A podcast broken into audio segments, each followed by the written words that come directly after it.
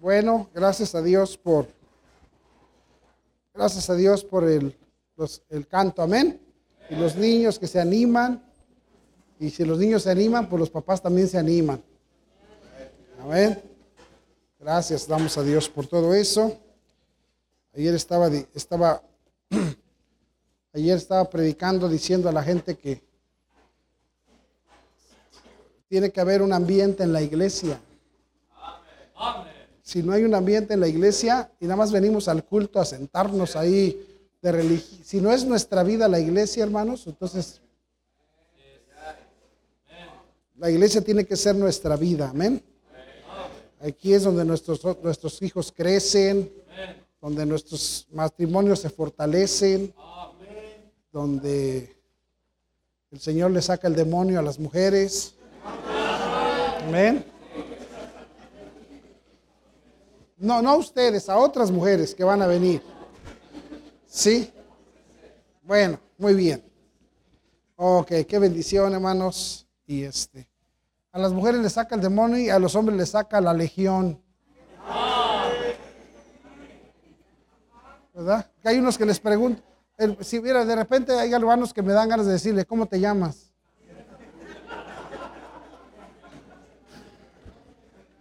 Cuando se me acercan, le digo, ¿cómo te llamas? Tremendo, ¿verdad? Bueno, vamos a abrir nuestras Biblias, hermanos. Vamos a abrir nuestras Biblias. El libro primero a los Corintios, por favor. Primero a los Corintios. Primero a los Corintios. Capítulo 10. Primero a los Corintios, capítulo 10.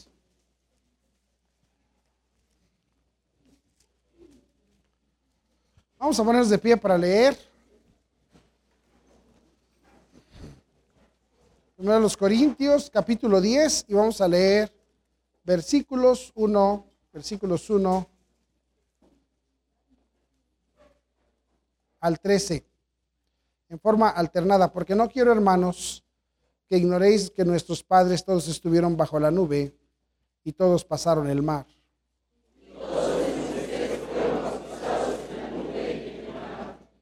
Y todos comieron el mismo alimento espiritual.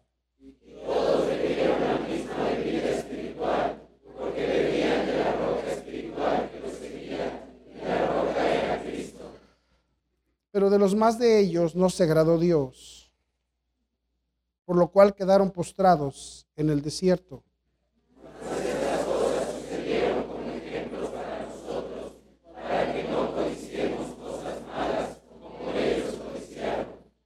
Ni seáis idólatras como algunos de ellos. Según está escrito, se sentó el pueblo a comer y a beber y se levantó a jugar.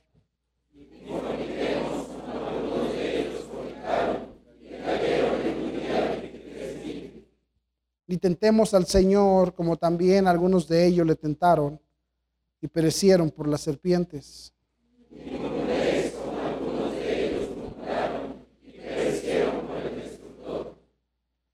Y estas cosas les acontecieron como ejemplo y están escritas para amonestaros a nosotros, a quienes han alcanzado los fines de los siglos.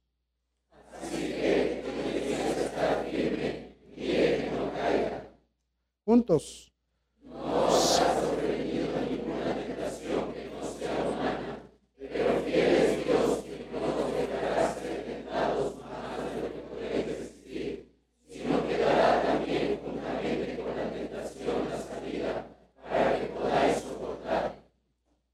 Que este asunto, hermanos, del, de la doctrina de la salvación por gracia, quizás muchos de nosotros que estamos aquí, bueno, no me voy a atrever a decir que no entendemos, pero no hemos sido completamente instruidos acerca de este asunto de la salvación por gracia. Y hoy día vivimos con tantos, con tantos errores doctrinales alrededor de tanta gente, sobre todo esta iglesia que es una iglesia ganadora de almas. Usted va a ganar almas, va a tocar puertas y no falta que le salga un loco que le habla de que se pierde la salvación, que para hacer, para que, pero que la salvación sí, pero que hay que seguir obrando. Y tantas, tantos errores doctrinales que nos llegan a nosotros a perturbar en la fe. Y entonces, hermanos, cuando nuestra fe se perturba, entonces empezamos a caer en el mismo error que cayeron los de la iglesia de Corinto. Porque, hermanos, el hecho de que tenemos una iglesia con un ambiente no quiere decir que debemos de tener una iglesia pecadora. Si ustedes piensan, jóvenes, que porque se echa cotorreo y vacilamos, tenemos permiso para andar haciendo de las nuestras,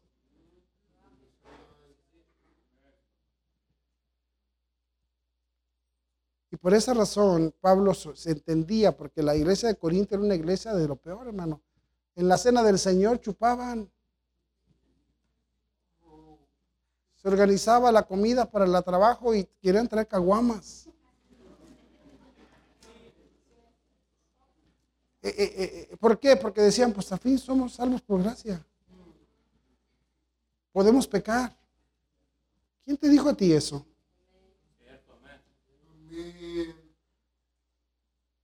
Si el propósito de la salvación, hermanos, es ser como Cristo y llegar a imitar la santidad del Señor. Ahora, santidad, yo sí les he enseñado, santidad no es una cara de, cura, ni de monja, ni de papa, ni de cardenal. Santidad es una convicción, un deseo. Y queremos, y vamos a hablar acerca de este tema, es importante, a ver hasta dónde nos da tiempo. Y este, y, pero vamos a estudiar esto por los, los siguientes jueves, hasta que todos quedemos bien entendidos de este asunto. Amén. Vamos a orar y vamos a pedir a Dios que nos ayude. Padre Celestial, bendice tu palabra y ayuda a este inútil siervo. Gracias Dios por tu preciosa palabra. Gracias Dios porque en tu palabra encontramos la verdad. Ilumínanos con el Espíritu Santo para que todos los salvos podamos percibir la verdad y convencernos. Obra poderosamente en tu pueblo y en este siervo inútil, pecador. Y Señor, ayúdanos a, a poder ser una iglesia convencida.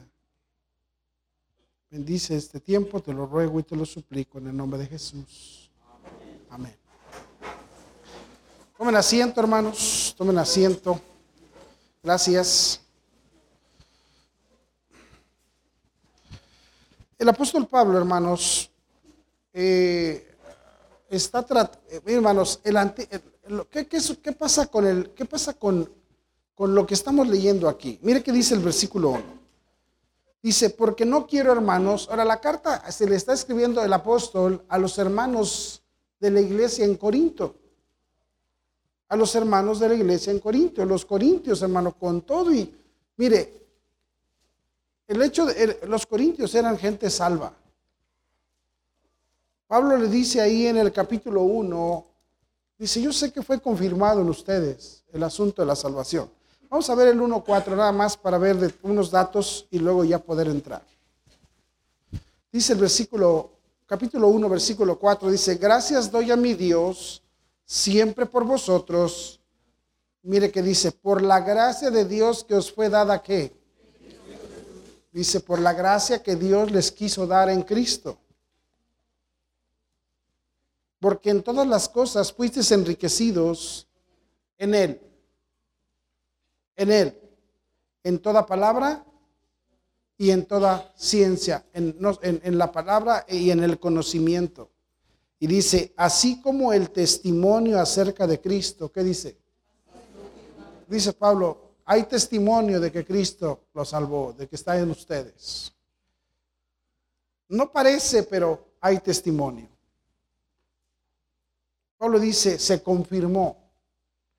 ¿Te acuerdas cuando, cuando, cuando hermanos, eh, eh, las tradiciones católicas llevaban a los niños a bautizar primero, ¿no? Y después los llevaban a confirmar. Los sacramentos para darle un seguimiento de una postura católica. Bueno, Pablo dice, ustedes fueron salvos y ya hubo una confirmación. Yo sé que fueron salvos y se confirmó, hay testimonio de la gracia de Dios. Y, de ahí, y después de ahí, y por eso de ahí parte el apóstol a decirles, si hay un testimonio, si ustedes fueron salvos, entonces no concuerda su proceder con su salvación.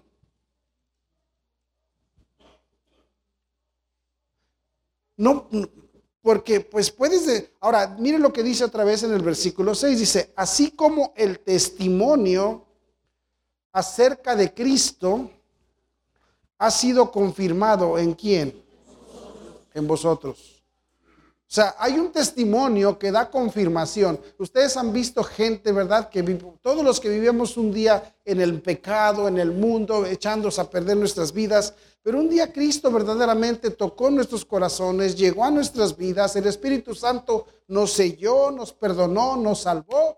Y hermanos, empieza a haber un fruto, empieza a haber un resultado de la salvación. Y hermanos, podemos decir, mira lo que Dios ha hecho en la vida de esta persona. Se confirma el cambio, se confirma. ¿Por qué? Porque hay un fruto. Como yo les decía, yo yo le decía, les he dicho, el apóstol Pedro dice, bueno, si tú naciste de nuevo, fuiste salvo, entonces quiere decir, la salvación es un nuevo nacimiento espiritual. Y si naciste espiritualmente, entonces un bebé cuando nace, naciendo, quiere, quiere pecho y llora y llora hasta que no se lo dan. ¿Me explico? Y entonces yo les he dicho, bueno, la, máxima, la máxima ah, prueba o el máximo testimonio de que alguien fue salvo es porque tiene hambre de la Biblia. Si no tienes hambre de la Biblia, entonces olvídalo, hermano. No, no, pero eh, tanta gente, no, pastor. Ay, mi, tía ya recibió a Cristo y mi prima y mi viejo ya recibió a Cristo. Y, es marihuano, pero ya recibió a Cristo. No, no, no, no. Si no tiene hambre de la Biblia, no es salvo. Porque también mi abuelita recibía a Cristo cada ocho días, decían, el cuerpo de Cristo. ¿Cómo, se, cómo contestaban? Amén. Cuerpo de Cristo, lo recibían. ¿Sí me entiendes? Y no se le quitaba lo diablo a mi abuela. No sé si me entienden, hermanos. Entonces el hecho de que tú digas, yo recibí a Cristo, pero no hay un fruto verdadero de, de tantas pruebas de la que la Biblia nos habla, pero Pablo le dice a los corintios, Ahora, yo sé que hay un testimonio. Yo sé que hay un testimonio. Yo sé que tú recibiste al Señor. Ya se confirmó. Hay un testimonio, pero dice el apóstol, pero ahora quisiera decirles, mire que dice en el versículo 10. Dice, os ruego pues hermanos, por el nombre de nuestro Señor Jesucristo, que habléis todos una misma cosa.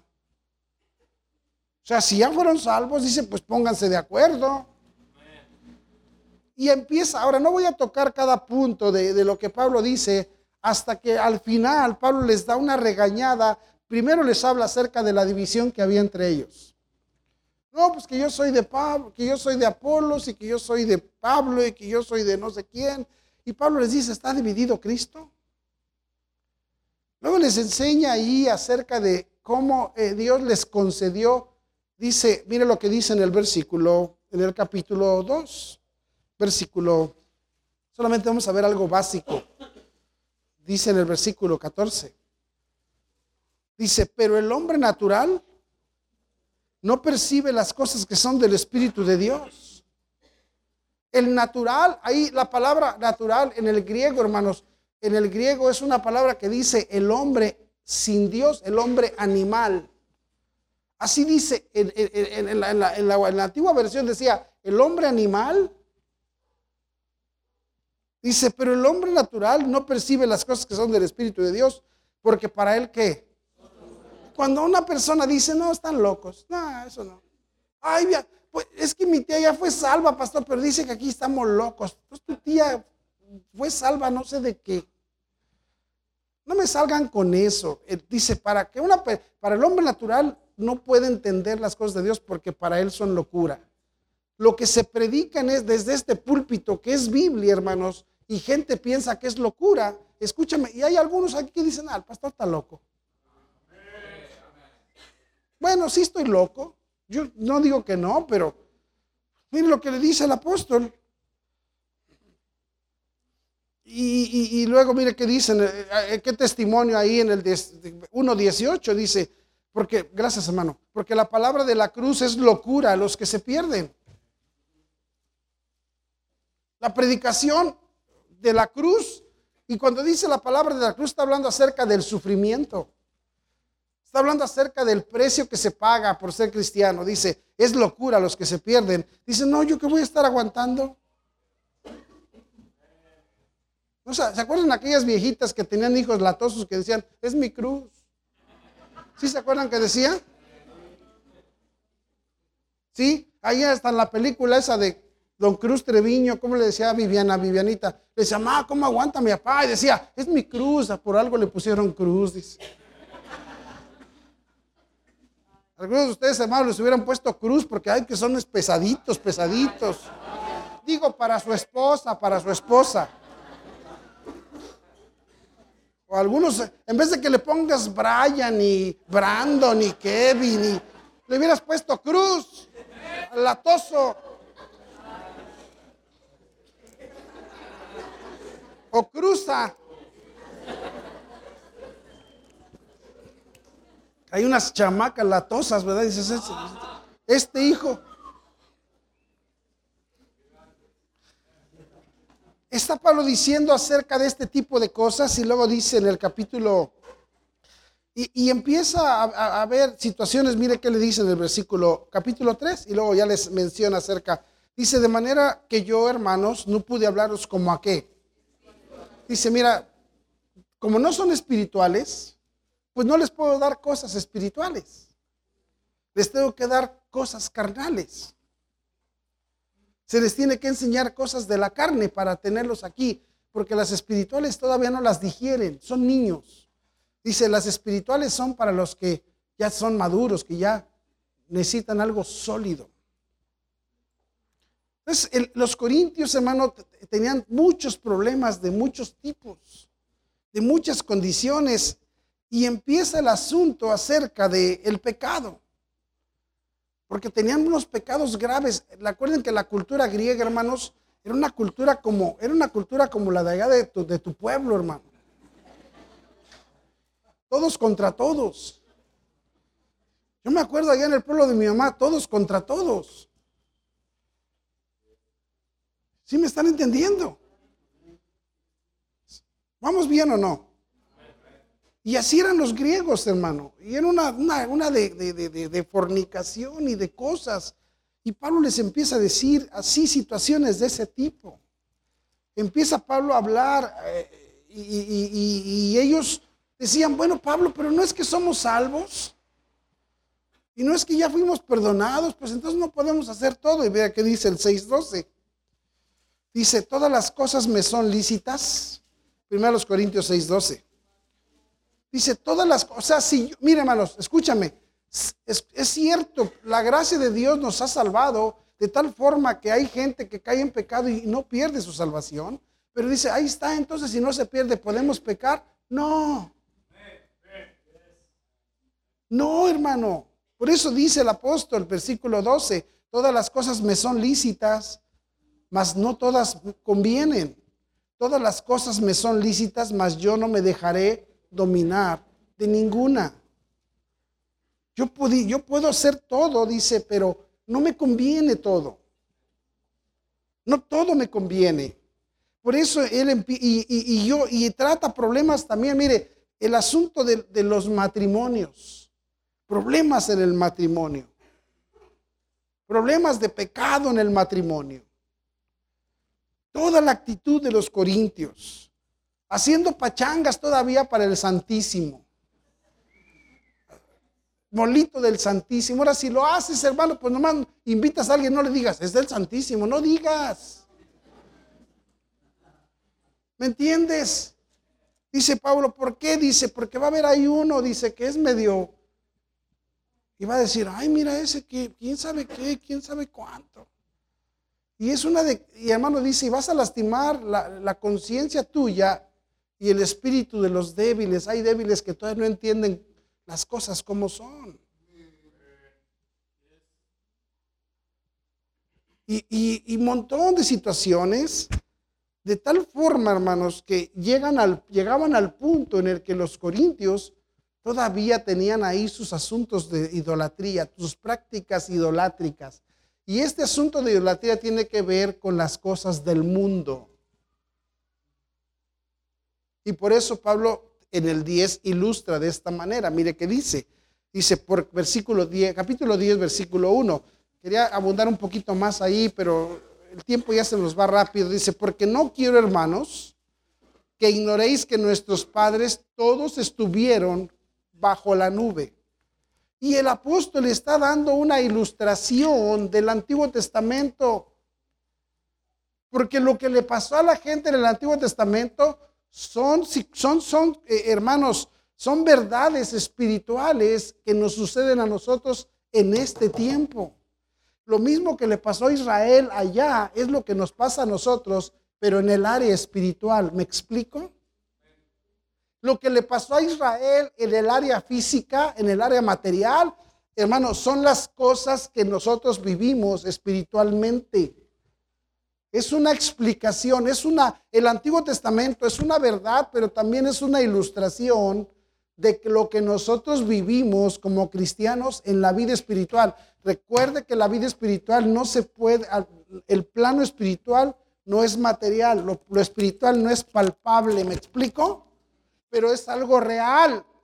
Y a veces es lo que no entendemos. Como somos carnales, no entendemos este asunto. Y por eso dice aquí, Pablo dice, no quiero, hermanos, que ignoréis que nuestros padres todos estuvieron bajo la nube y todos pasaron el mar. ¿Qué le sucedió a Israel? Mire que dice en el versículo 2, y todos en Moisés, ¿qué dice? En Moisés, bueno, aquí Moisés es un tipo de Cristo. Moisés tipifica, es, un, es como Moisés, para, para los, así como Moisés guió en Moisés pudieron salir, fue Dios quien dio la gracia a Moisés para sacarlos. Dice, así en Moisés todos fueron bautizados, nosotros por Cristo lo fuimos espiritualmente hablando. Cuando veo un silencio así, siento como que no me entienden. Pero ahorita lo vamos a entender. Moisés llega a ser un tipo de Cristo. Y luego mire que dice el versículo 2. Dice, y todos en Moisés fueron bautizados, que dice, en la nube y en el mar. Y hermanos, y ese paso por el, ese paso por el mar rojo, ese paso por el mar rojo es una representación de la llenura del Espíritu Santo. Ese paso por el mar rojo representa lo que espiritualmente experimentamos usted y yo cuando el Espíritu Santo vino a nosotros después de la salvación.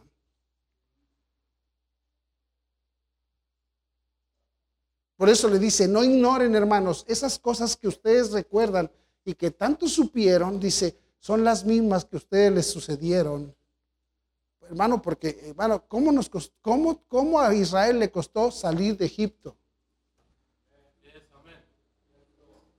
¿Cómo le costó a Israel salir de Egipto? ¿Y qué decía, y qué decía Faraón? ¿Y quién es Jehová? Y yo no voy a dejar a Israel. Es mi esclavo. ¿Quién quiere perder un, un esclavo? ¿Quién quiere que alguien le haga el quehacer todo el tiempo y que se vaya un día? ¿Quién quiere perder un siervo, hermanos?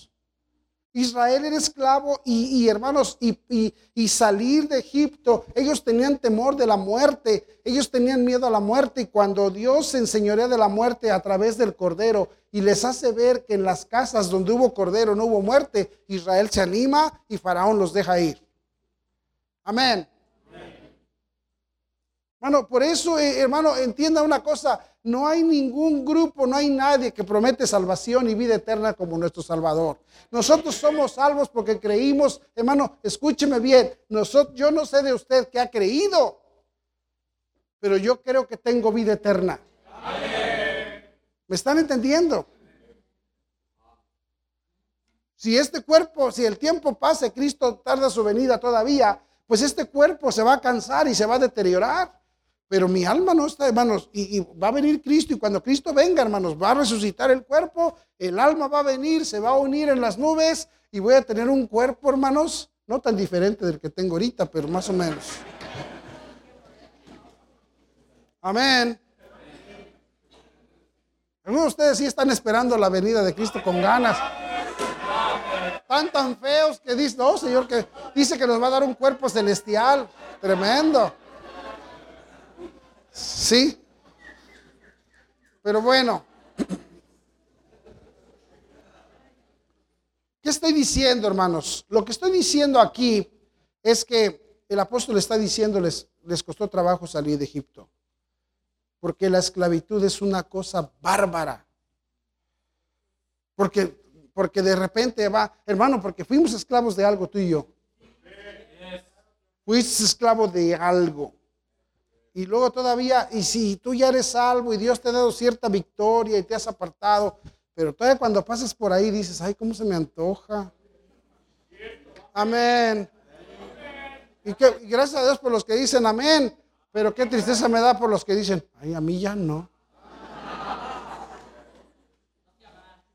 Amén. Entonces, hermanos, e, este es el propósito de Pablo para hablar con los corintios. ¿Por qué? Porque los corintios eran pecaminosos. Y esta falta de entendimiento es, hermano, el hecho de este asunto de, de la salvación por gracia, este asunto de se tiene que entender bien. Porque la gente tiene conceptos erróneos. Eh, fuimos a ganar almas allá, andamos ganando almas allá por Chiapas, ¿verdad? Allá por el rumbo de, de, la selva, allá de, de Chiapas. Y, este, y, llegamos a un pueblo donde fueron entrenados, la gente, allá en Chiapas, hermanos, ya les han repasado como no tiene usted idea. No, hombre, en Chiapas la gente va a tener que dar grandes cuentas a Dios de todo lo que se... Pero escúcheme, pero ya están todos cuatrapeados. Y llegamos a un lugar y el hombre me decía, no, no, no, es que yo ya, los he escuchado, pero es que ustedes dicen que nada más, ¿cómo que así nada más recibo a Cristo y ya soy perdón, ya soy salvo, ya me voy al cielo? No, no, no, no. ¿Y luego qué? ¿Ya me voy al cielo y voy a seguir haciendo lo malo? Porque hay argumentos de la gente para, para mal explicar esto. ¿Qué dicen los cuáles son los desacuerdos, los argumentos? Dicen así, una salvación que procede enteramente por gracia hará que los hombres sigan pecando, aprovechándose de una gracia gratuita e infinita, de la manera que un hijo derrochador se aprovecha de la generosidad de su padre. Es lo que la gente tiene en su mente. No, es que si es por gracia, pues entonces hay que aprovecharse. No lo dice, ahorita vamos a ir allá. La gente dice, es que ustedes, es que ustedes, ustedes creen está mal. Porque si es, ustedes enseñan así a la gente, por eso la gente vive como vive y hace lo que hace.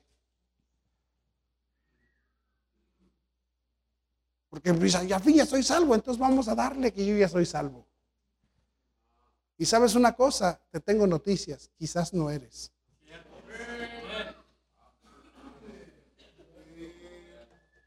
Yo no puedo ver, pero quizás no, porque si tienes un concepto erróneo de ese tipo, probablemente doctrinalmente estás mal. Y si doctrinalmente estás mal, entonces tú no eres.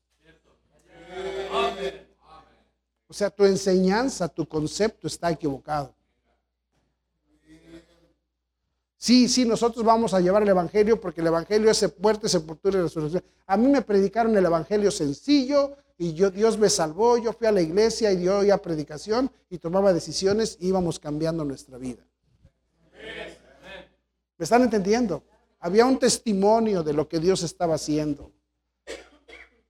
Y, había convicción de pecado en donde yo decía, y yo, yo sabía que las cosas a las que me dedicaba no estaban bien y nos apartamos. Yo sabía que mi familia no era una buena influencia y le dije a mi esposa, nos apartamos de la familia.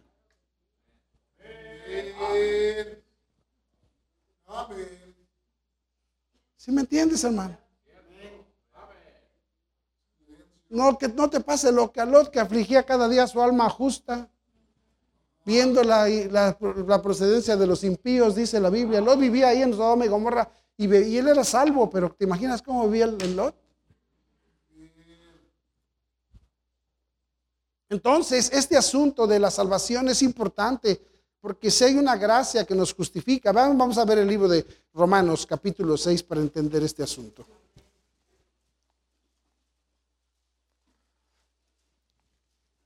Romanos capítulo 6.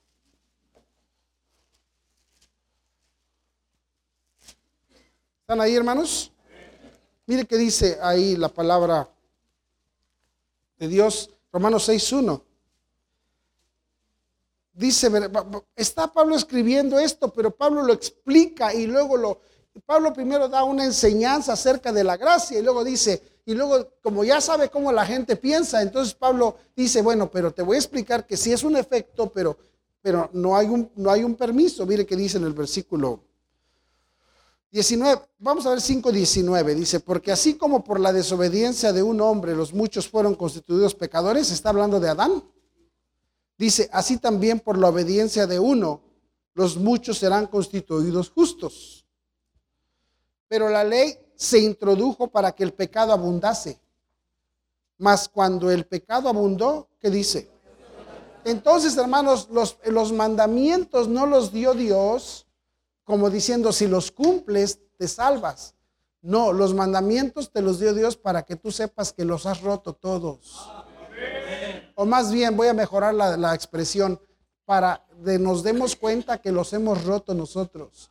Y como nos damos cuenta que los rompimos, pues entonces decimos, soy culpable. Entonces la ley no fue dada como para, como para que yo la estoy cumpliendo. No, hermanos, la ley fue dada para que reconozcamos, no la puedo cumplir. Amén. Y si no la puedes cumplir, entonces eres culpable. Somos pecadores. Y como la hemos roto toda, Porque el primer mandamiento es honrarás a tu padre y a tu madre. Y en vez de ayudar a los padres, bien que nos los transamos, ¿verdad? Yo no sé de ti, pero yo a mi mamá, ¿cómo, le cómo la transié, man? En vez de ayudarla, la transeaba.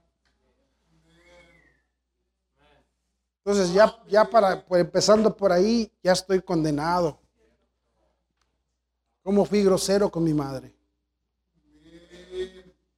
y con mi padre, porque bueno, dice, honra a tu padre y a tu madre. Amén. Pero si, pero pastor, pero si es, pero si chupa, honra a tu padre y a tu madre. Ahí Dios no te pone, bueno, si chupa, no, no, no, no. Ahí te pone, honra a tu padre y a tu madre. ¿Te lo pone o no te lo pone? Y, y si no lo cumple, lo rompiste.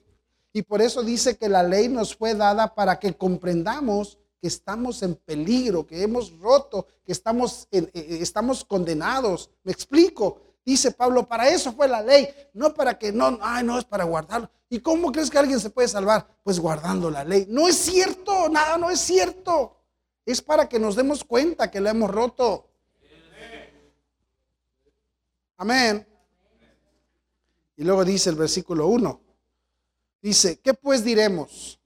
Ah, perdón, dice, pero la ley se introdujo para que el pecado abundase, mas cuando el pecado abundó, pero cuando me di cuenta, hermanos, que yo había roto la ley y lo, admití, cuando me di cuenta, a mí me vino un muchacho y me dijo, te puedo hacer una pregunta, si tú murieras, ¿estás seguro que irías al cielo? Le dije, y yo le dije esto, no, de lo que yo estoy seguro es que me voy al infierno.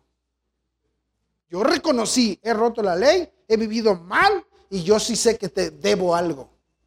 Y Dios dice, cuando el pecado abunda, porque yo no encontré escapatoria por ningún lado. Algunos encuentran la escapatoria en sus religiones y en sus corridas a la, basílica y en tanta mugrero, ¿verdad? Pero yo no encontré escapatoria, yo estaba condenado. Y cuando tú reconoces que estás, eh, estás separado, condenado, dice, entonces Dios te arrima la gracia. Dios te deja, te revela su gracia y te dice, hay una oportunidad. Yo le dije al muchacho, le dije, yo estoy seguro que me voy al infierno. Y me dijo, pero no tienes que ir allá. No tienes por qué ir allá. Y yo, ¿cómo no? Hay una oportunidad, me dijo. ¿Vamos bien o no? Es cuando tú entiendes esas cosas, dice, pero la ley se introdujo para que el pecado abundase, más cuando el pecado abundó, sobreabundó la gracia. para que así como el pecado reinó para qué? El pecado reinó para matarnos, para condenarnos, dice, así también la gracia reine por la justicia para vida eterna mediante Jesucristo, Señor. Así como el pecado condenó a toda la humanidad, dice, así la muerte de Cristo, dice, nos está dando la oportunidad. La única oportunidad es Cristo. La sangre preciosa, el Evangelio, lo que Cristo hizo, esa es la oportunidad que la gente tiene. Y luego vamos rápido, dice, entonces, ¿qué pues diremos? Fíjate lo que dice. Entonces, si entonces, porque, había mucho pecado, hubo mucha gracia. Exactamente. Entonces dice Pablo, ¿qué pues diremos? ¿Perseveraremos en el pecado para que la gracia abunde? Entonces, ¿vamos a seguir pecando para que haya más gracia? No, no es lo que está diciendo idiota, dice ahí este Pablo. Bueno, así decía Cupertino, ¿verdad?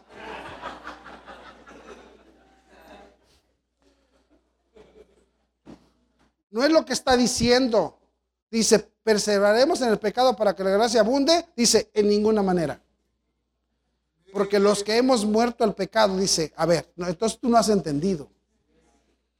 Dice Pablo, ¿no entiendes una cosa? Que cuando tú recibiste la gracia, moriste al pecado.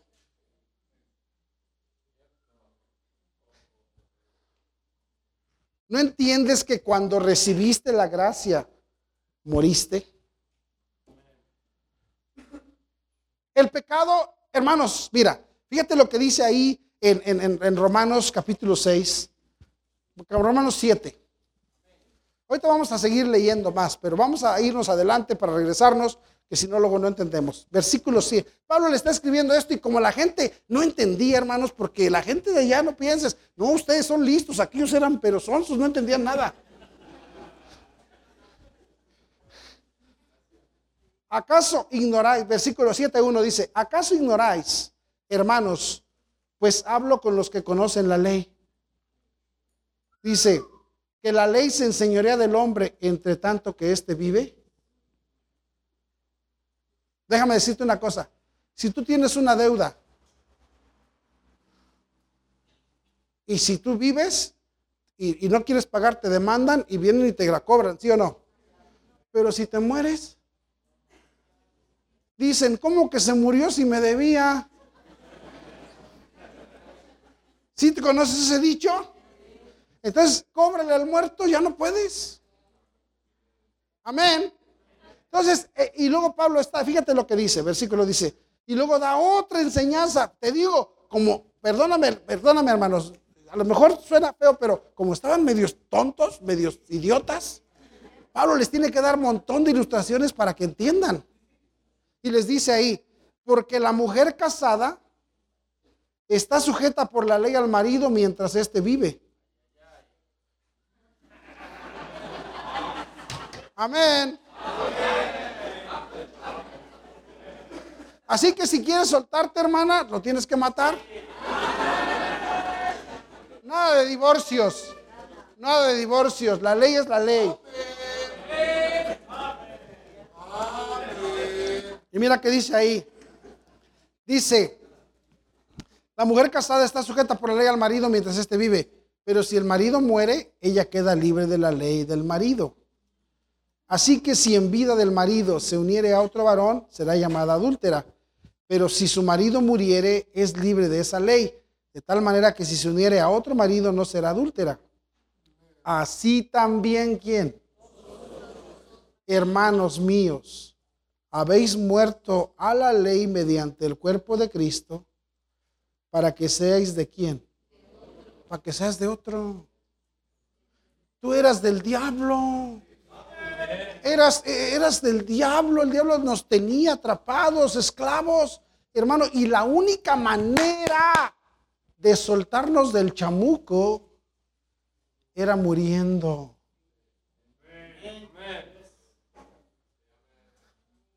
La única manera que el diablo pudo aceptar, escucha, aceptar soltarte era muriendo. Escucha, ¿qué no entiendes que Faraón, hasta que vio que se murieron los primogénitos, dijo, ya que se vayan? Mientras dijo, yo no los dejo ir. Tuvo que haber muerte para que se soltaran. ¿Están conmigo? Entonces, la manera de soltarse, hermanos, la manera de soltarse de la esclavitud, del pecado, del diablo, de la antigua vida, era morirse. Y quien no se muere no se suelta.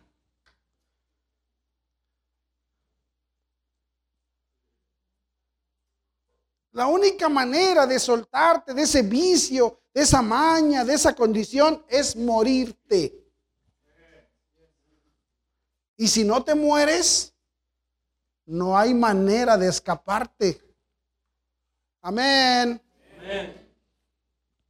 Dice, así también vosotros, hermanos míos, habéis muerto a la ley mediante el cuerpo de Cristo para que seáis de otro, del que resucitó de los muertos, a fin de que llevemos qué. ¿Ya entendiste lo que Pablo está diciendo? Ahora ve conmigo en el 6 otra vez, regrese al 6. ¿Qué pues diremos? ¿Perseveraremos en el pecado para que la gracia abunde? En ninguna manera, porque los que hemos que, los que hemos que, cuando tú fuiste salvo, se supone que tú moriste. La salvación, hermanos, es cuando te bautizaron, dijeron esto. hermano fulano de tal, hermano, ¿ya te bautizaste? ¿No? Con razón, seguimos en las mismas. ¿Ya, te bautizaste? A ver. ¿Ya te bautizaste, hermana? Cuando, cuando la hermana se bautizó, dijimos esto. Le preguntamos, fulana de tal, ¿recibiste a Cristo como tu salvador? Como tu salvador? Ella dijo, sí. El día que mueras, ¿dónde vas a ir? Dijo, al cielo. Y dijimos, por causa de tu profesión de fe en Cristo Jesús, yo te bautizo en el nombre del Padre y del Hijo y del Espíritu Santo sepultado en semejanza de su muerte? ¿La dejamos ahí?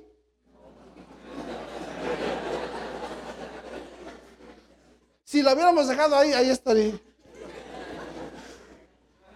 La levantado en semejanza de su. Cristo fue, murió y fue sepultado, sí o no, pero resucitó. La salvación nuestra, hermanos, fue exactamente lo mismo murió el pecador, se levantó otro. ¿Sí me entiendes? Se levantó otro. ¿Cómo entonces? Ya, ya el fito, el fito se, se murió. A ese le gustaba. No, hombre, hermano.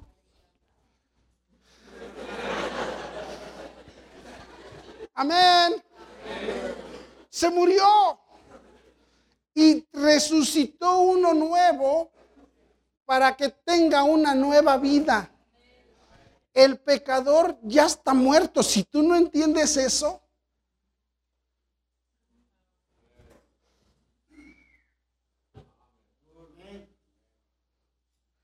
versículo, o no sabéis que todos los que hemos sido bautizados en Cristo, Hermanos, no ignoréis que todos fuimos en Moisés. No ignoréis que los de allá, nuestros padres, fueron bautizados en la nube y en el mar. ¿Les está diciendo eso o no? ¿Vieron la historia? dice Pablo, ¿vieron la historia ustedes, Corintios? Sí. ¿Saben la historia? Sí. Entonces, ¿qué les pasa a ustedes? Es lo mismo.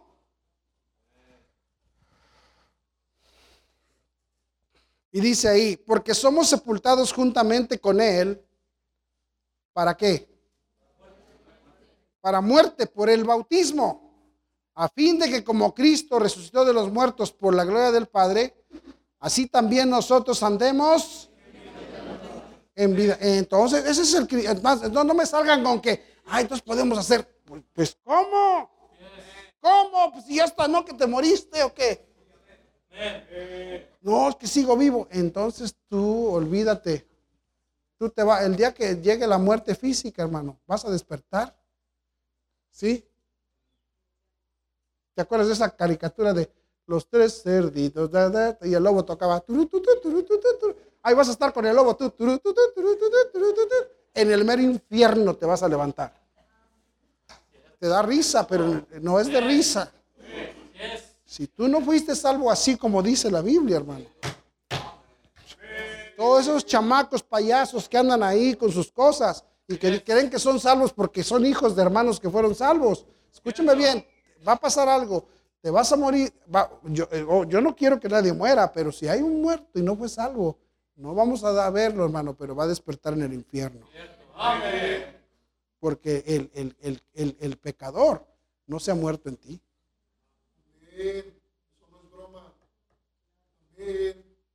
no se ha muerto en ti el pecador.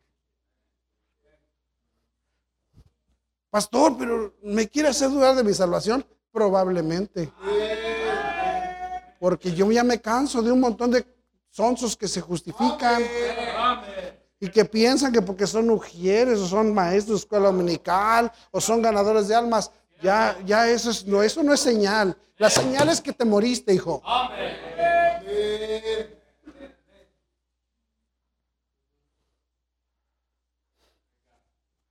Si lo andas escondiendo, porque algunos somos buenos para esconder nuestra cochinada.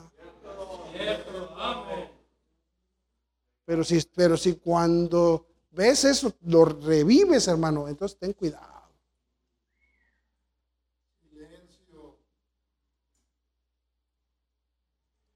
Sí, porque sí creo, yo creo la Biblia y, estoy enseñándote doctrina, ¿me entiendes? Pero esto es Biblia, hermano.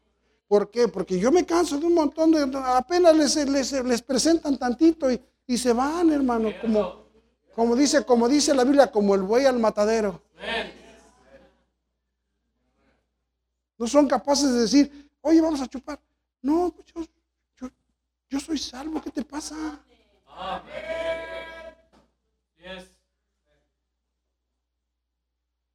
¿Cómo crees? no, o sea, ya, ese ya murió.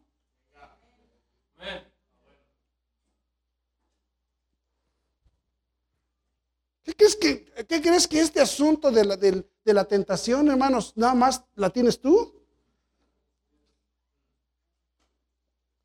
No, yo tengo que pensar, yo, mi hermana, por años. Digo, eh, bromeo, pero ahorita no estoy bromeando, estoy en serio, por años. Tú no te imaginas cuántas veces yo he sido tentado al adulterio, a la fornicación, yo. Pero ¿sabes qué me ha salvado? Pensar, no, pero ¿qué te pasa? Ese ya se murió. Ese que le gustaba eso ya se murió. Nada de que lo hago por mis hijos, lo hago por mi esposa. No, no, por, no hay necesidad de hacerlo por eso. Lo tienes que hacer porque te moriste. Nada de que porque yo soy y que le debo no sé a quién y que nada. Punto, te moriste. A ver, trae un muerto aquí, dile, oye, compadre, vamos a chupar, a ver si te contesta.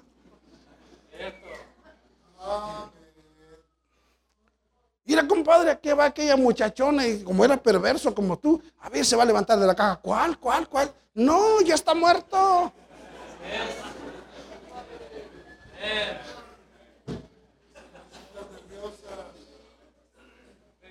¿Sí me están entendiendo? El pecador se murió, punto.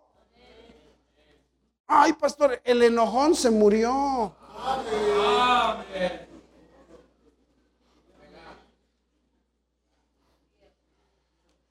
Amén. Es tiempo de entender estas cosas. Hermano, mira, qué poquitos. Traigo, una, traigo un bolón aquí de colla, nomás ya con esto es suficiente. Ya es tiempo de, ya es de justificarnos toda la, ay, es que quién sabe qué, quién sabe cuánto. Y algunos hombres hasta maricones ya se están volviendo. Es más, el, el marica ya se murió.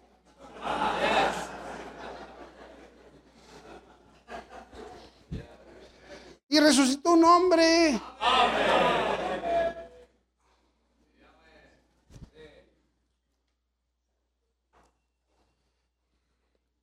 Porque somos sepultados juntamente con Él, dice versículo 5, porque fuimos plantados, si fuimos, porque sí, me encanta el apóstol Pablo, el apóstol Pablo dice, porque sí, ¿eh? ¿eh? Así que no me salgas, si acaso. Condicional, sí, porque si fuimos plantados juntamente con Él en la semejanza de su muerte, así también lo seremos, sí, dice Pablo, si fuiste salvo, dice, te plantaron así, te moriste con él. El pecador se muere porque se muere. Y se levanta uno resucitado de nueva vida.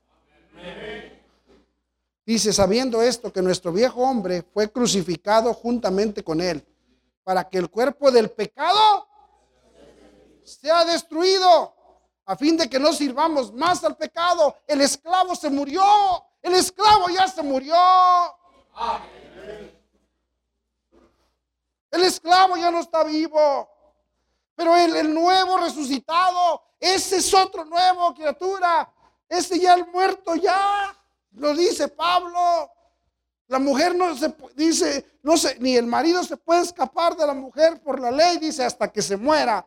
Y ya después dice, ya si se muere, ya puede ser de otro. Así tú ya mátate tú, hermano, para que te entregues a Cristo. Porque mientras sigas vivito y coleando con tus gustos y tus, y tus chamacos sin vergüenza, mientras sigas con eso, vas a vivir tu vida y un día vas a ser un miserable viejo que no vas a tener una vida de bendición porque nunca te moriste. Convéncete para que cuando te digan, mira, vamos acá, hace, ¿qué pasó? Ya estoy muerto. Igual algunas mujeres, estoy muerta ya. Hay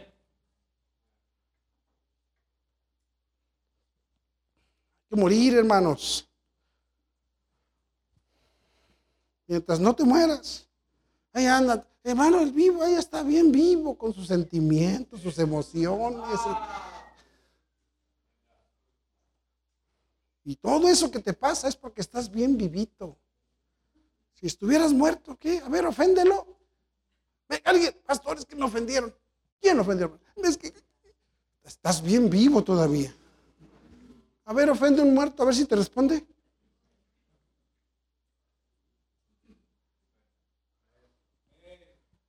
Ay, ¿qué andan diciendo de mí? A ver, dile, ¿qué crees que andan diciendo de ti, muerto? Ya nada, no, ese no oye nada, no le afecta nada. Igual a ti y a mí no diré, mira.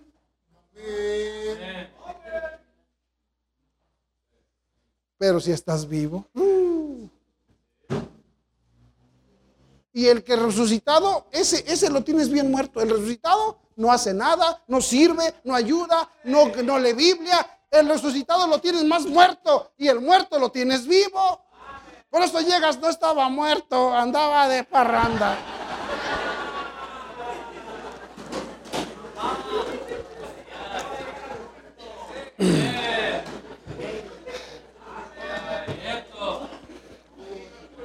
Es tiempo, hermanos. ¿Cómo para servir a Dios no tienes tiempo? No hay nada para venir a ganar almas. Eh, para, no, diezmar no tienes, pero para andar gastando en lo que no debes si tienes. No me salgas con que yo soy salvo. El salvo está resucitado y invierte y ama y lee. Es, ya estoy cansado. Y ya dejen con esas ondas de sus enseñarle a sus hijos. Usted es salvo, mi hijo. Usted sí, usted es salvo.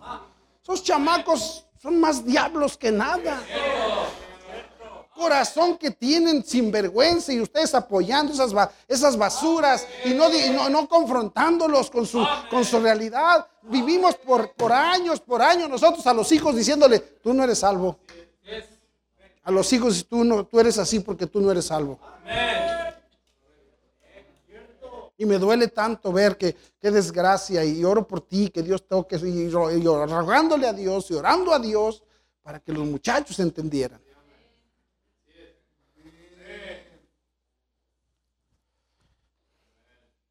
Está pesado, ¿verdad, hermanos? No, pues es que, híjole, no, porque eso de seguir ya ahí, que un montón de misioneros transas que ni salvos son. Un montón de pastores vividores que ni salvos son. Porque el muerto, porque el tranza, ese era el, vivito y, y no se ha muerto, ese sigue listo.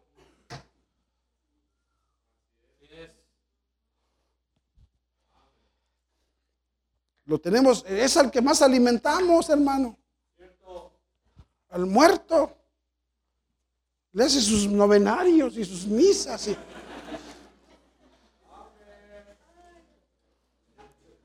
Amén.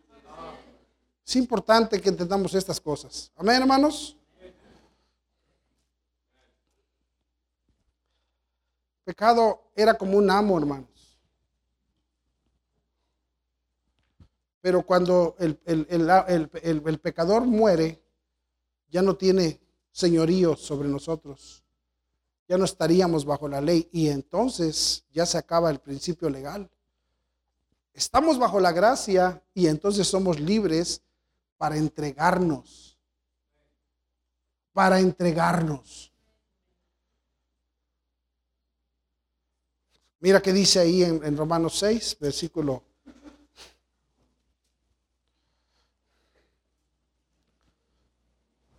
Dice versículo 8, por, versículo 7 dice, porque el que ha muerto ha sido justificado de qué?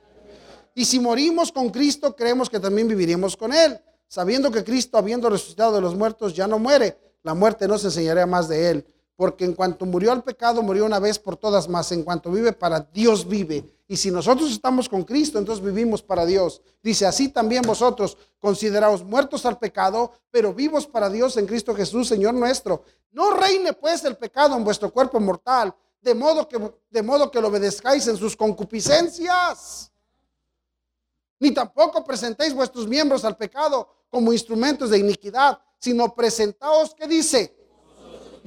mismos a Dios como vivos entre los muertos y vuestros miembros a Dios como instrumentos de justicia. Tú mismo dile a Dios, Señor, ya se murió el pecador, soy salvo, recibí a Cristo, aquí está mi vida, échale, cámbiala, te la entrego. Te la entrego. Es lo que debe de hacer un muchacho, una jovencita. Nada de que, ay, es que estoy enamorada. Pues mata a esa desgraciada.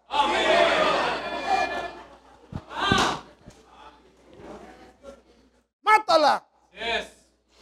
Porque vas a echar a, va a echar a perder la, tu vida. Y ponte en principios bíblicos. Esclavízate al Señor y vas a ser feliz.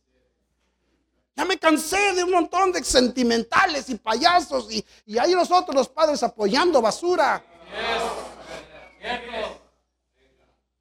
También mis hijos un día me dijeron, ay, yo siento. Y le dije, te mato, desgraciado.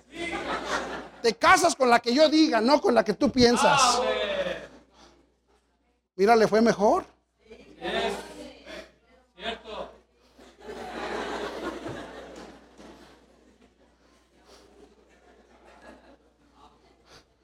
Creen que esto lo dice uno nada más por decirlo?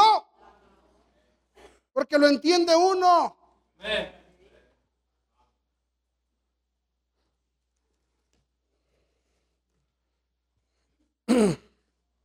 No reino, pues, dice, dice, ni tampoco presentéis vuestros miembros al pecado como instrumentos de iniquidad, sino presentaos, ¿qué dice? Ahí estoy en el 13. Presentaos vosotros mismos a Dios como vivos. Dile, Señor, ahora sí estoy vivito, pero para ti. No para la maldad, no para lo que hacía antes, para ti. Dice, y vuestros miembros a Dios como instrumentos de justicia, porque el pecado no se enseñoreará de vosotros, pues no estás bajo la ley, sino bajo la gracia. Y si fuiste salvo, hermanos, el pecado ya no te manda. Ya no te manda, ya no, ya no, ya no diga, algunos se tienen, ay, es que yo, pastor, soy débil, soy débil. Pues eres esclavo todavía.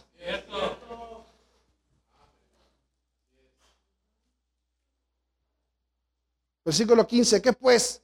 ¿Pecaremos porque no estamos bajo la ley, sino bajo la gracia? Dice, pero no es así, así no es. Otra vez, así no es, como dije hace rato. Amén. ¿No sabéis que si, os sometéis a alguien como esclavos para obedecerle, sois esclavos de aquel a quien obedecéis, sea del pecado para muerte, o sea de la obediencia para qué? Dice, al que te quiera someter, tú preséntate al que tú quieras. Y dice ahí, pero gracias a Dios, gracias a Dios, que aunque erais esclavos del pecado, habéis obedecido de qué hermano? De corazón. Este asunto, dame hijo mío tu corazón. Este asunto, hermanos, es interesante. Obedeciste de corazón. Ahora sí ahí ponle sentimiento. ¿Por qué? ¿Por qué, para, ¿Por qué nadie se enamora de Cristo? ¿Por qué nadie le pone sentimiento? Ahí sí, para ahí no te hay sentimiento. ¿Por qué nadie le pone sentimiento a las cosas del Señor? ¿Por qué nadie le entrega su corazón a Cristo? ¿Por qué nadie dice de corazón, Señor, es mi corazón, es más fuerte lo que tú me pides, como dijo el Señor Padre?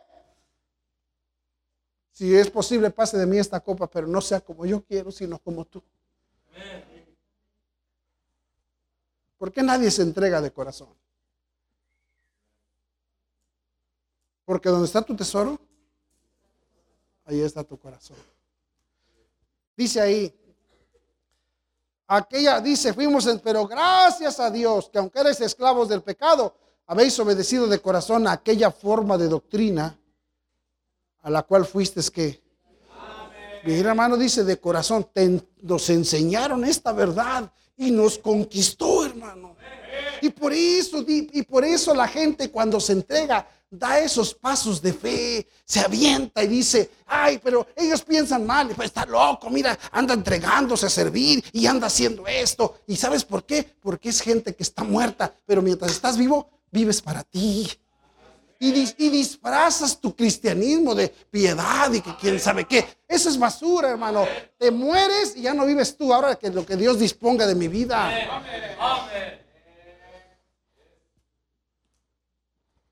Lo que Dios disponga. Ay, pero es que va a sufrir. Pero en la voluntad de Dios, mira qué bendición. Es lo que está diciendo la Biblia. Mira, hermanos, escucha. Dice la Biblia ahí en Hebreos. No vamos a ir por el tiempo. Por la fe, Abel. Es con el primero que empieza, ¿sí o no? No dice Adán. No dice Eva. Dice Abel. ¿Cómo le fue a Abel? ¿Cómo le fue? lo mató su hermano. Fue un mártir, ¿sí o no? Y está en la lista de los hombres de fe. Porque él dijo, ya no vivo yo.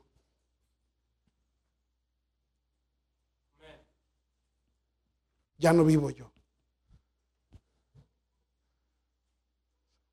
Me estoy yendo más allá, hermanos, porque, porque eso de vivir ese cristianismo tan, tan simplón que tenemos hoy día, justificando nuestras conductas, justificando todos nuestros sentimientos basura, justificando nuestro pecado, presentándonos aquí en la iglesia cuando tu corazón ni siquiera está aquí. Yo no sé por qué ven a leer el bosquejo, yo traigo un mensaje amable. Yo mismo estoy sorprendido, Señor, ¿qué está pasando? Era nada más una enseñanza. Pero es importante. Pero gracias a Dios que aunque eres esclavos del pecado, habéis obedecido de corazón aquella forma de doctrina a la cual fuisteis entregados y libertados del pecado, viniste a ser qué? Hermano, gracias a Dios que un día el Señor me sacó de esa mugre vida que yo tenía. Y ahora prefiero ser un esclavo de Él. Ay, hermano.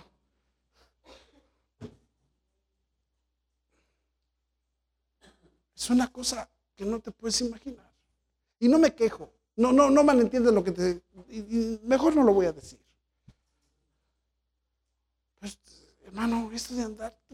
Algunos de ustedes piensan, ay, que el pastor... hermanos, no sabes lo que, no sabes lo que dices. Yo, yo quisiera estar como tú, mira. Aquí bien empiernado con la chaparrita todos los días. Ay, pastor, yo no estoy empeñado por menso, estás aquí, estás perdiendo el tiempo. Si estás aquí, no tienes que irte y no lo disfrutas, tonto, te vas a morir y se te fueron los días. Hermanos, pero ¿sabe qué? No jamás he nunca he pensado que la gracia de Dios es en vano. Pero si, pero si el Señor me, me llama para, yo quiero ser su esclavo. Porque es mejor la vida que, es mejor esta vida que la vida que yo tenía.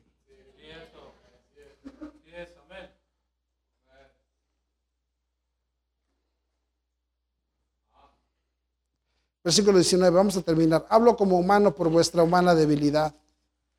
que así como para iniquidad presentasteis vuestros miembros para servir a la inmundicia y a la iniquidad, así ahora para santificación. Dice, es que eso es lo que, hermano, mira, es que entiende una cosa, si no nos hacemos ese pensamiento, jamás nos iremos santificando, apartándonos para Dios. La santidad no es una payasada, la santidad es una realidad en donde yo digo, antes yo era así y ahora ya, antes mi vida, toda esta se la daba al mundo, a la, parranda, al relajo, a la maldad, pero ahora he dado, he, estado, estoy acá haciendo, ya no tengo tiempo, hermano, puros, mire, mire, puros, puros, a veces mi esposa, yo quería hacer esto, pero ya te vas, yo quería hacer lo otro, pero ya te vas, y hermano, y está bien, ella lo y yo entiendo, hermana, pues ella quiere su marido. Pero prefiero así. Prefiero andar ocupado que andar aquí, hermano, con ideas y pensamientos y cosas. Y sacrificamos algo, hermanos, pero a lo mejor ese sacrificio me mantiene fiel.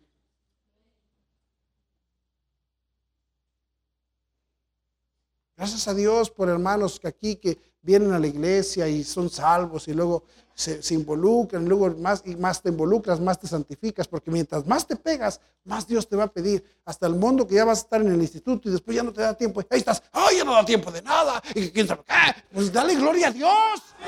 Porque en vez de que andes de triste, embriago, echándote a perder tu vida. Qué bendición cuando no te quede tiempo para ti y todo el tiempo te lo está agarrando el Señor.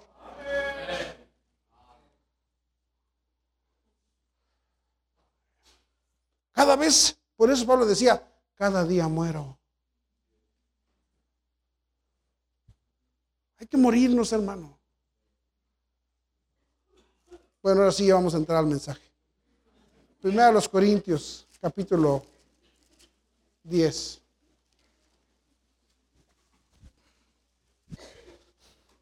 Y le dice Pablo, y le dice Pablo a los Corintios, versículo 1, dice, porque no quiero hermanos que ignoréis que nuestros padres todos estuvieron bajo la nube y todos pasaron el mar. Y todos en Moisés fueron bautizados en la nube y en el mar. ¿Ya entendiste? Ahora sí, ya te lo expliqué. ¿Ya entendiste eso? Eso es lo que Pablo le está diciendo. Y todos comieron del mismo alimento espiritual. Y todos bebieron la misma bebida espiritual porque bebían de la roca espiritual que los seguía y la roca era Cristo. Y todos comen la misma, mira hermanos, aquí todos los que están sentados, todos están comiendo la misma bebida, el mismo, todos, desde los chiquillos hasta los más viejos. Dice el versículo 5, pero de los más de ellos no se agradó Dios. Y dice, por eso se quedaron postrados, por eso no pasaron al siguiente nivel de su vida. Hay gente que dice, ¿por qué Dios no me bendice? ¿Por qué crees? No pasamos al siguiente nivel de nuestras vidas, hermano. Y dice versículo 6 más, estas cosas sucedieron como ejemplos para nosotros. Ese es el ejemplo para nosotros, dice Pablo, que no la pueden, que, o sea, tienes que experimentar y tú ser el ejemplo cuando ya alguien ya te lo dio. Es lo que yo no entiendo de los jóvenes. ¿Cómo, si ya vieron chamacas sinvergüenzas que tomaron una mala decisión y andan ahí con sus romances y ahora ustedes ahí, estupidez? Ya lo vieron. Dice, estas cosas ya te Dios dio, te dio la bendición de que no fuiste tú, que hubo un ejemplo allá, para que tú no camines por ahí y te vayas muriendo y decidas mejor ocupar tu vida y que Dios te añada y Dios te bendiga. Hermano, esto es, esto es un resultado de salvación. Y luego dice ahí, para que no codiciemos qué. Eso de la codicia, hermanos, qué barbaridad. Todo lo que vemos queremos. Y, ni, y por estar codiciando lo de afuera, no te das cuenta de lo que Dios te ha dado. Ni codiciemos. Dice, como ellos codiciaron, ni seáis idólatras, como algunos de ellos, según está escrito, se sentó el pueblo a comer y a beber y se levantó a jugar. ¿Sabes qué es eso de idolatría? Eso que andas, de año, pasas por ahí por la vecina y pones su lona y dices, ay, yo quiero ir al baile. Se te antoja el mole ahí. De... viendo a la vieja gorda ahí bailar y tú quieres también andar ahí. El pueblo en Egipto, hermanos, esa era la manera. La cultura de nosotros es esa. ¿Qué implica? ¿Qué implican todas esas pachangas, esos bautizos, esos... Es que implica, hermano, borrachera y fornicación. Ahí nos andamos enterando que fulano anda con sultano y que sultano con mengano. Y, los, y todos hacen como que no saben, pero todos saben. Pura fornicación, pura porquería. Y, nosotros muy comprensivos, yo te comprendo. Yo, yo, sí, ¿qué comprende? ¿Qué comprendemos? Ni forniquemos como algunos de ellos fornicaron y cayeron en un día 23 mil. Ahí estaban conviviendo con las moabitas. Se enoja Dios. Conviviendo con la gente montón de chamacos aquí, ahí, con amistades, chamacas ahí, hijas del diablo.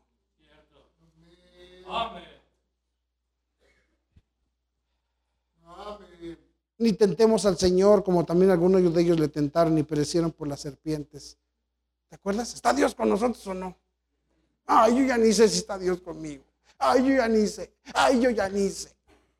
Ay, pastor, yo ya no sé si creer. Ay, ya nos ha ido mal, pastor.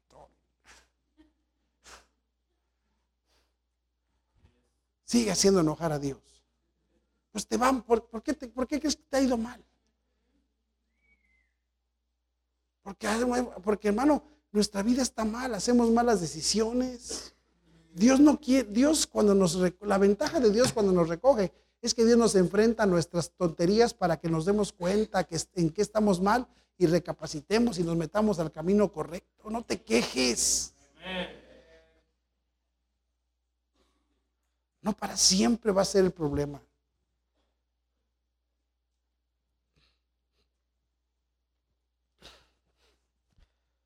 Ni murmuréis. Ay, lo bueno es que eso sí ya no, ya no está en nosotros.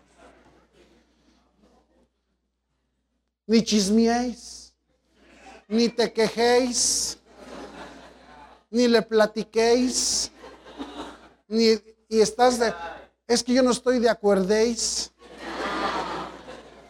¿Tú estás de acuerdo? Y que quién sabe qué. Ay.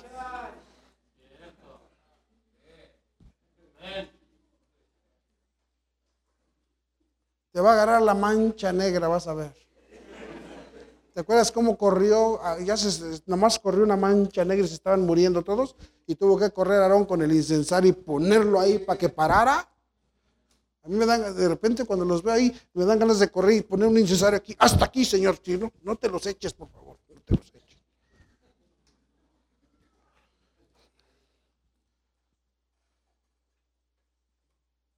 Y estas cosas les acontecieron, ¿qué dice? Y están escritas para amonestaros a nosotros, a quienes han alcanzado los fines de los siglos. Así que, así que dice Pablo, ahí les va. El que piense estar firme, Ay, yo no, cállate mejor. Ay, yo no soy, cállate mejor.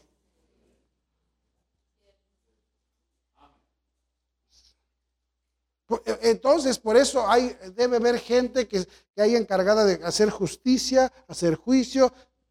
No, la, la, iglesia no tiene por qué estar haciendo juicios, ni a veces ni entendemos. Cuando seas autoridad y se te pregunte qué opinas tú y da tu veredicto, entonces ya lo das. Cuando ya tenemos una bata y, ya tengamos parte de la Suprema Corte de Justicia, entonces ya tú puedes opinar. Mientras...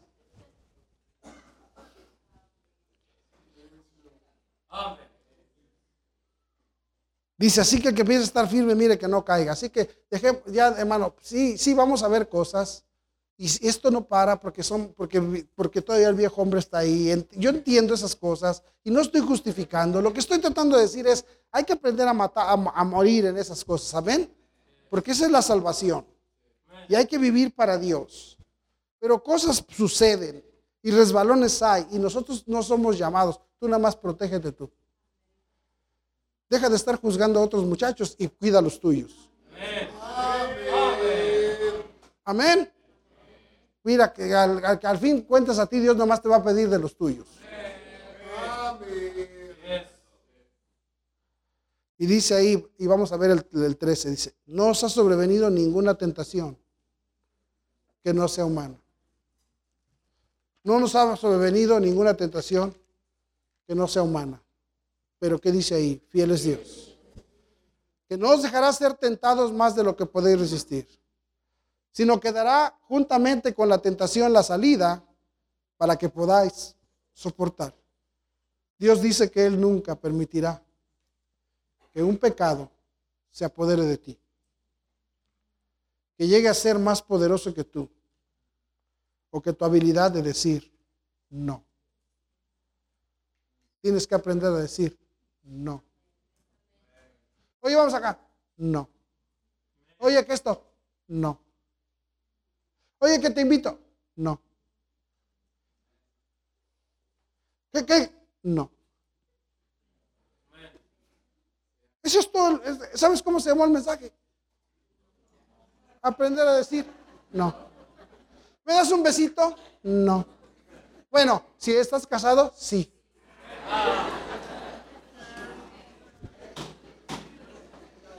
¿Que vamos acá? No. ¿Que vamos a ver esto? No. ¿Que vamos para allá? No.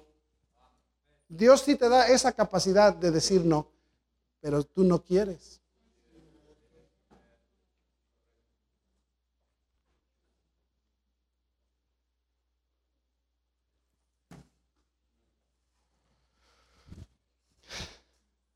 Hermano, porque si hemos muerto al pecado, ¿cómo viviremos aún en él? Es tiempo de que ya entendamos el asunto de la salvación. Vamos a seguir estudiando de esto, amén. Un poquito de enseñanza, un poquito de predicación para que se ponga más sabroso, amén. Hermano, tú sabes quién tú eres. Dios te habló, Dios te habló en verdad. Ven al altar, ven al altar, es importante. No diga, ay, pues es que si paso, ¿qué van a decir de mí? No, lo que voy a decir de los, los que se queden sentados en su lugar, esos son los, esos son los hipócritas. Vamos a morirnos al pecado. Porque todos nos enojamos, porque todos murmuramos, porque todos codiciamos, porque todos tenemos debilidad, todos. Y el, y el que dice estar firme, abusado, ¿eh?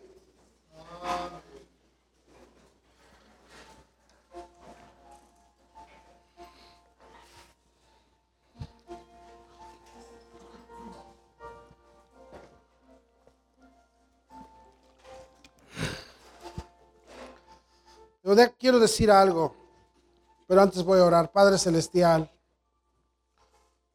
tú sabes la necesidad que tenemos. Esto no es un simple dicho, es una realidad espiritual que sucede en la vida de un salvo. Ayúdanos, Señor, a ser fuertes en esa verdad, ahora que la conocemos bendice. No se trata nada más de ser religiosos, es una vida preciosa, pero la diferencia se encuentra en el freno que hallamos de ya no servir más a la carne. Nuestra desgracia está en toda esa ignorancia.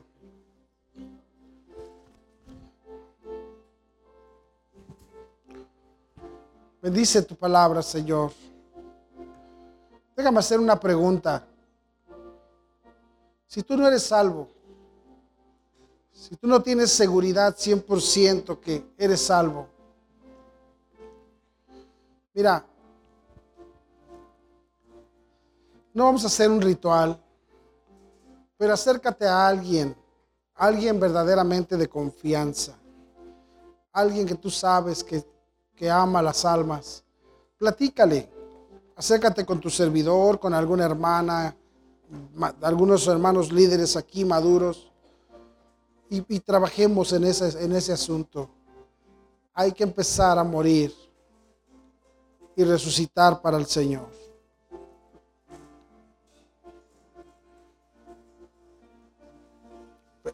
Quiero hacer una. ¿Habrá alguien esta noche que diga, pastor, Yo no tengo la seguridad que si muero voy al cielo. No tengo la seguridad que si muero voy al cielo. Pero me gustaría regresar a casa con esa seguridad. Ore por mí, pastor, que Cristo me salve y me perdone. Aquí está mi mano. Levanta tu mano. ¿Habrá alguien así? Dios le bendiga. ¿Quién más? ¿Quién más? Pastor, no tengo la seguridad de, las que soy salvo, que si muero iré al cielo, pero quiero tener esa seguridad. Ore por mí. Ore por mí.